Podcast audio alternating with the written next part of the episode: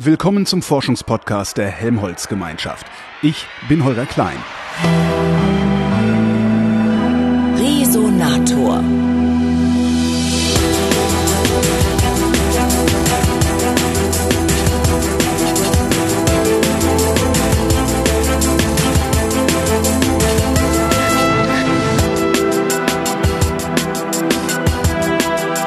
Am Geomar, dem Helmholtz-Zentrum für Ozeanforschung in Kiel, arbeitet Björn Fiedler. Die letzten Monate hat er auf den Kapverdischen Inseln verbracht, um dort das neue Ocean Science Center Mindelo in Betrieb zu nehmen. Ich habe ihn in Kiel getroffen und gefragt, was rund um die Kapverden denn eigentlich geforscht wird. Wir haben halt ähm, vor Ort eine, eine sogenannte Zeitserienstation etabliert, auch seit über zehn Jahren. Zeitserienstation heißt halt, das ist ein Punkt im Ozean auf der Karte also da ist jetzt keine Station irgendwie oder so, sondern das ist ein, ein virtueller Punkt, wo man regelmäßig hinfährt, hat eine bestimmte Koordinate. Da fahren seit über zehn Jahren immer, wenn Schiffe in der Nähe sind, hin und nehmen Wasserproben für verschiedene Parameter.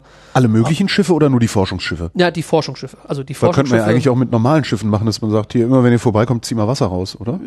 Ja, das ist, noch, das ist noch nicht so ganz einfach. Also Okay. ich meine, dann bräuchten wir ja auch keine Forschungsschiffe mehr, sondern dann können wir sagen, wir holen uns mal eben hier irgend so ein, springen eben auf den einen Dampfer drauf und lassen eine Flasche zu Wasser und holen uns äh, Wasser. Also es ist schon ein bisschen, bisschen aufwendiger. Man muss halt, also gerade wenn man äh, an der Oberfläche kann man sich natürlich mal eben eine, eine, Flasche mit Wasser ziehen, so, ist kein Problem, aber wir wollen ja halt auch in den Ozean reinschauen und ähm, in die Tiefe. Und da braucht man dann bestimmte Geräte für und die können halt nur von Forschungsschiffen mit, ähm, gehandelt werden. Naja, auf jeden Fall gibt's halt eine Station, äh, ähm, wo regelmäßig dann Schiffe hinfahren und Proben nehmen und wir uns dann die Veränderungen über die Zeit angucken. Und äh, in unserem Fall gucken wir uns dann sehr stark den, den Kohlenstoffkreislauf der Meere an. Also wir schauen uns an, was macht das CO2, ähm, ähm, wie, wie stark steigt das an, was für eine Variabilität ist da, was ist mit dem Sauerstoff, nimmt der ab und so weiter. Und ähm, das ist, das sind, das sind, das sind Fragen, die, die, die, die, die, die wir da beantworten, aus biogeochemischer Sicht sozusagen. Und das machen wir, indem halt dann diese Wasserproben genommen werden, aber auch, es gibt eine Verankerung dort. Also Verankerung heißt, muss man sich so vorstellen, an diesem Punkt, der ist so mit dem Schiff fünf Stunden entfernt von der Insel. Da sind dreieinhalbtausend Meter Wassertiefe ähm, und ganz unten auf dem Boden äh, ist ein, ein, ein Anker, an dem ein langer Draht äh, äh, dran gebunden ist. Und der Anker besteht aus, ja, aus alten Eisenbahnrädern. Da ist dann ein dreieinhalb Kilometer langer Draht dran. Und an, an, entlang dieses Drahtes äh, sind da mehrere Sensoren äh, dran geklemmt. Und die messen dann über einen langen Zeitraum, also so eine Verankerung ist ungefähr anderthalb Jahre da draußen, die misst dann halt minütlich oder so dann den Salzgehalt, die Temperatur, den Sauerstoff auf verschiedenen Wassertiefen und äh, geht bis an die Oberfläche ran, eine kleine Boje ist oben auch und die gibt dann hochaufgelöst äh, die Daten, also zum, in den Zeiträumen, wo man mit dem Schiff nicht da sein kann.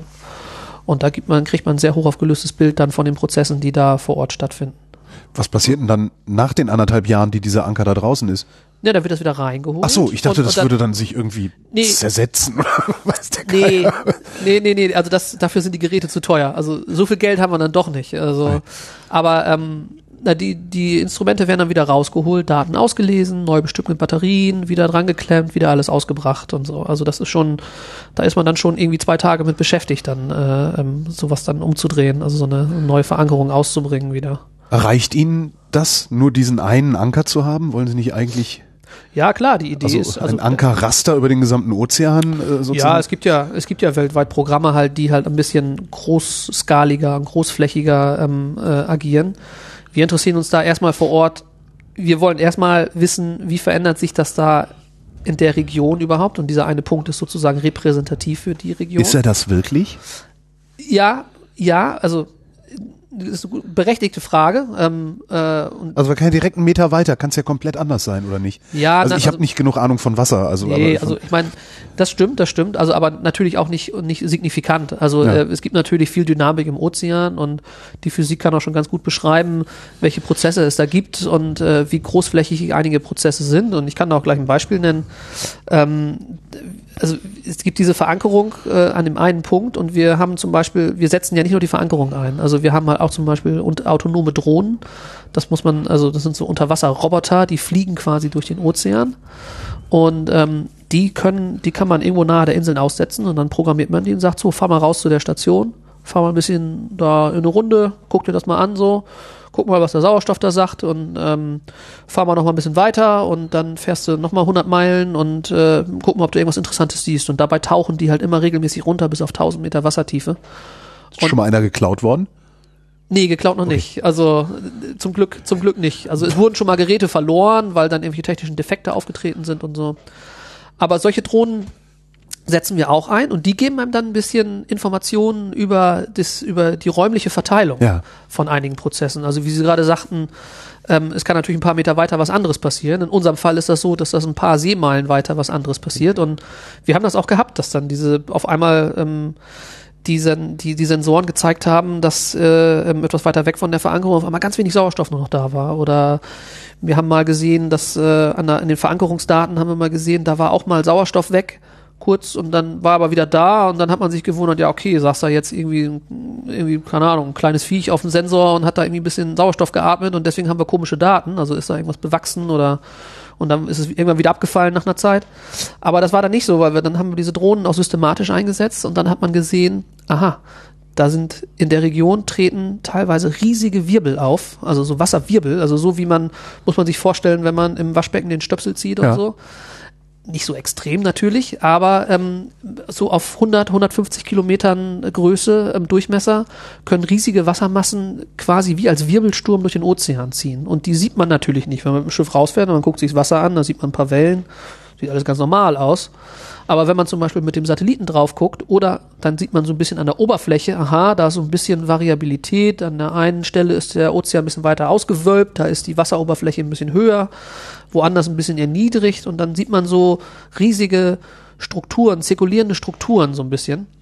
Ähm, und das ist was ganz Normales eigentlich im, im Ozean. Aber da vor Kap Verde haben wir welche entdeckt, die halt so stark rotieren, dass die, die Wassermasse innen drin so stark abschließen, dass da gar kein Sauerstoff mehr richtig hinkommt. Und dann wird da der Sauerstoff veratmet von vielen Organismen und dann kann der Sauerstoff sehr stark runtergehen. Und das haben wir, Und das Ding wandert dann einmal über diesen, über, Ja, über, das- über die Instrumente drüber. das entsteht an der westafrikanischen Küste und läuft Ja. dann halt in den offenen Ozean rein über mehrere Monate. Also ist ganz langsam, so, ein- so, ein- so ein Wirbel.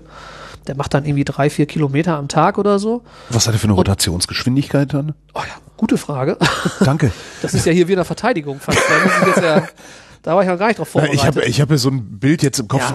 wow, Wirbelsturm, Ja, ja, aber sowas ist das wahrscheinlich nicht. Ne? nee, also, also man, man sagt immer ganz gerne, dass es die Wirbelstürme, der- Wirbelstürme der Ozeane sind, aber das System im Ozean ist natürlich ein bisschen träger als äh, jetzt in der, in der Atmosphäre. Aber man kann so einen halben Meter pro Sekunde ist jetzt nicht schrecklich viel, aber für den Ozean, im offenen Ozean, die Strömung ist schon, das ist schon ein bisschen mehr. Also ein halber Meter bis Meter ähm, ähm, pro Sekunde kann da halt schon die Strömung sein, was man so im offenen Ozean gar nicht erwartet. Und das ist dann diese Rotation von so einem Wirbelsturm im Ozean. sag ich Weiß man, wie die entstehen? Ja, da gibt's, also man, wie gesagt, man kennt diese Wirbel im Ozean, die treten auch überall anders auf. Ja. Und ähm, man, man, man hat sie schon oft im Satelliten beobachtet und mit diesen, mit diesen neuen Drohnen haben wir jetzt aber auch die Möglichkeit gehabt, reinzugucken, also in, in das Zentrum dieser Wirbel. Also nicht nur, horizontal im Zentrum, sondern auch vertikal, dass man ein bisschen tiefer reinschaut. So was passiert dann bei 100, 200 Metern Wassertiefe. Und da haben dann diese Drohnen gefunden, dass da halt dieser niedrige Sauerstoff ist. Und wie die Wirbel an sich entstehen, weiß man, aber woher jetzt dieses, dieses echt krasse Sauerstoffminimum kommt, das ist noch nicht so richtig verstanden. Und da ist, das ist einer der Schwerpunkte, die wir da vor Ort haben und wo wir auch nächstes Jahr halt ähm, einige Expeditionen in der Region haben werden, um uns systematisch diese Wirbel anzuschauen, um auch sagen zu können, was spielen die überhaupt für eine Rolle im Ozean. Haben Sie einen Verdacht, Ein Verdacht jetzt äh, wie es zu dieser Sauerstoffarmut kommt? Ja, wir haben natürlich Theorien und äh, ähm, wir haben auch einige Hinweise durch unsere Messungen darauf. Und das findet natürlich dadurch statt, dass diese spezielle Art von Wirbeln sehr isoliert ist. Das heißt, es lässt nicht viel Wasser von außen rankommen. Es ist also nicht viel Austausch mit dem Wasser im Wirbel und außerhalb. Und gleichzeitig hat man in der Region vor Westafrika, das ist so ein, so ein Küstenauftriebsgebiet, das heißt, da kommen sehr viele Nährstoffe an die Oberfläche, da hat man sehr viel biologische Produktivität. Deswegen hat man dort auch viel ähm, Fischerei zum Beispiel, weil dort auch die ganze Nahrungskette ist halt da, ist halt da angefeuert von, von diesem Küstenauftriebsgebiet. Und man hat da viel Produktion, man hat viel Biomasse, was man sieht in Form von Fischen, aber auch viel Plankton, Zooplankton. Und ähm, das alles wird dort produziert und irgendwann stirbt diese Biomasse ab. Ähm, am, am Lebensende und äh, sinkt dann runter, etwas tiefere Wasserschichten, dann ist es bei 100, 200 Metern. Und dadurch, dass das da unten so isoliert ist, sammelt sich das da. Das ist also wie so ein großer Mülleimer äh, für. Ähm, das heißt, es fällt nicht nach unten durch. Es fällt nicht ganz nach unten durch, sondern es, es sammelt sich da ein bisschen. Und dann hat man da viele Bakterien und so, die das dann zersetzen, die halt das dann veratmen. Die verbrauchen dann den Sauerstoff, ähm, produzieren dadurch halt CO2. Und dann hat man, dann hat man dort extrem niedrige Sauerstoffwerte und man hat extrem hohe CO2-Werte. Und hohe CO2-Werte heißt auch, das ist halt sauer. Also für, für ozeanische Verhältnisse ist es dort recht sauer. Es ist dort drin so sauer, also dass, wie wir jetzt das vermuten, dass in 2100 die Ozeane versauern können. Also Ozeanversauerung ist ein großes Thema. Ist ein Thema, aber, aber, aber die Ozeane versauern im Sinne von alles Wasser ja, die Ozeane versauern natürlich durch den atmosphärischen Eintrag von CO2. Ja. Also das CO2, was wir jetzt mit unserem Auto, mit unserem, mit der Flugreise in die, in, den, in die Atmosphäre hauen. Auf die Kapverden. Das, ja, genau. das, äh, ja, ich weiß, muss man sich immer in die eigene Nase fassen. aber es ist immer eine Abwägung ja. natürlich. Ja, aber ähm, das landet in den Ozeanen und die versauern halt großflächig. Und das ist ein langsamer Prozess, ganz langsam. Den kann man natürlich mit extrem genauen Methoden nachweisen. Man weiß ungefähr, wie, wie schnell das geht. Ähm, wir versuchen das vor Westafrika festzustellen. Und in diese Wirbel sind sozusagen so ein kleiner Mikrokosmos oder Mesokosmos muss man eher sagen, weil sie so groß sind, ähm, dass äh, ähm, in, in diesen Wirbeln von der Entstehung bis wir sie dann äh, sehen können bei den Kapverden, das sind so ein halbes Jahr dazwischen, entwickeln die sich so rasant in dieses Sauerstoffminimum oder in diese sauren Be Bedingungen, dass sie sozusagen simulieren können, Zeitraffer, wir, Zeitraffer genau, wie, wie wir es vielleicht in 2100 haben werden. Und das, das macht's, macht spannend, da mal reinzuschauen. Können wir im Ozean auch in die Vergangenheit gucken? Also ist das ein Prozess, der immer schon stattfindet oder ist das äh, tatsächlich der menschengemachte Klimawandel, der diesen, ja, diesen Prozess jetzt treibt? Na, die Frage kam oft auf und ähm, ich, also ganz so dramatisch ist es halt nicht. Also diese Wirbel, das ist ein natürlicher Prozess. Die ja. entstehen halt seit ja, seit Jahrmillionen. Also das ist halt normale physikalische Prozesse, wenn man, wenn man da Wasser hat, eine, eine Flüssigkeit halt so und bestimmte Strömungen und dann können die halt entstehen. Ähm, ich glaube, das Besondere hier ist jetzt einfach, dass diese, diese Wirbel, die wir da gefunden haben, die sind schwer zu finden. Also die, die, die sind halt sehr versteckt. Man kann sie schwer erkennen vom Satelliten aus ähm, wenn man nicht solche neuartigen äh, Drohnen hat oder so, dann, dann, also bei uns war es ja auch eher Zufall, dass wir sie gefunden haben. Das war, ja, das war ja, weil wir halt da an dem einen Punkt zufällig eine Verankerung hatten. Wir haben da mal eine Drohne im Einsatz gehabt, die hat uns dann diese Werte geliefert und so haben wir dann, sind wir dem auf die Spur gekommen. Eine ganze Stunde habe ich mit Björn Fiedler geredet und den Mitschnitt des ganzen Gesprächs gibt's in der nächsten Ausgabe des Resonators.